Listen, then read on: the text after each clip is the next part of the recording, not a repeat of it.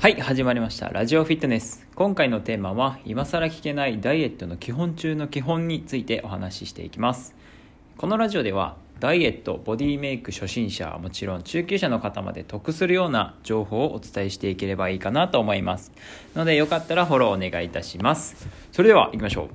う。では今更聞けないダイエットの基本中の基本についてお伝えするのですが世の中にはさまざまなダイエットの方法が出回っていると思うんですよね。私も知らないダイエットの方法がいっぱいあるんじゃないかなと思います、まあ、この、まあ、低糖質ダイエットダイエットであったりとかリンゴダイエットまあ、野菜ダイエットとか野菜ばっか食べるダイエットですね。あとはファスティングなどもまあ他にもいらいろんなダイエットあると思うんですがこの全てのダイエットに、えー、共通していることが一つだけあるかなと思います。まあ、それは結論から申しますと消費カロリーよりも摂取カロリーを多くするということです。ちょっと簡単に言いますと食べる量よりも動く量を増やすということです。摂取カロリーとは何ぞやっていう感じなんですけど摂取カロリーとは口にしたもののカロリーのことですね。食べ物とか飲み物のカロリーです。で消費カロリーとは運動や生活。それもしくはあなたが今備えている、まあ、基礎代謝というものの、まあ、総カロリーのことです、まあ、このこれがえっと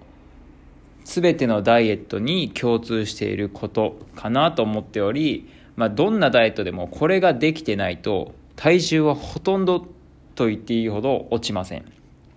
まあ、先ほど挙げたリンゴダイエットやまあ、野菜ばかりダイエット、まあ、食べるダイエットですかね。ですが、これも摂取カロリーが少ないので体重が落ちるようになっています。最近よく耳にする低糖質ダイエットも、まあ、糖質という、まあ、三大栄養素の中の一つ、まあ、これはまた後ほどいつかあげようかなと思ってますが、えー、少なくそういうのを少なくして摂取少なくしたとしてもえっと、摂取カロリーが多いと体重は落ちないんですね。なので糖質をいっぱい抑えたとしても他のものでいっぱい食べてたら落ちません。で、えっと、このように体重を落とすためには摂取カロリーと消費カロリーのバランスがすごく重要になってきます。で、えっと、今から摂取カロリーと、えー、消費カロリーについて深くお伝えしていこうかなと思います。で、まず最初に摂取カロリーからいきますね。摂取カロリーとは先ほど言ったように、まあ、口にした食べ物や飲み物に含まれているカロリーの合計ですが、まあ、この摂取カロリーはすごいシンプルで分かりやすいかなと思います。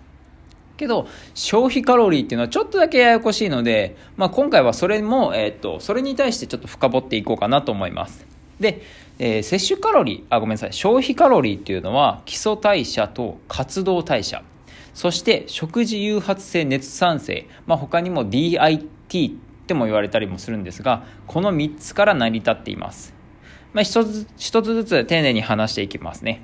基礎代謝とは人が1日で生きるために必要なエネルギー量のことです。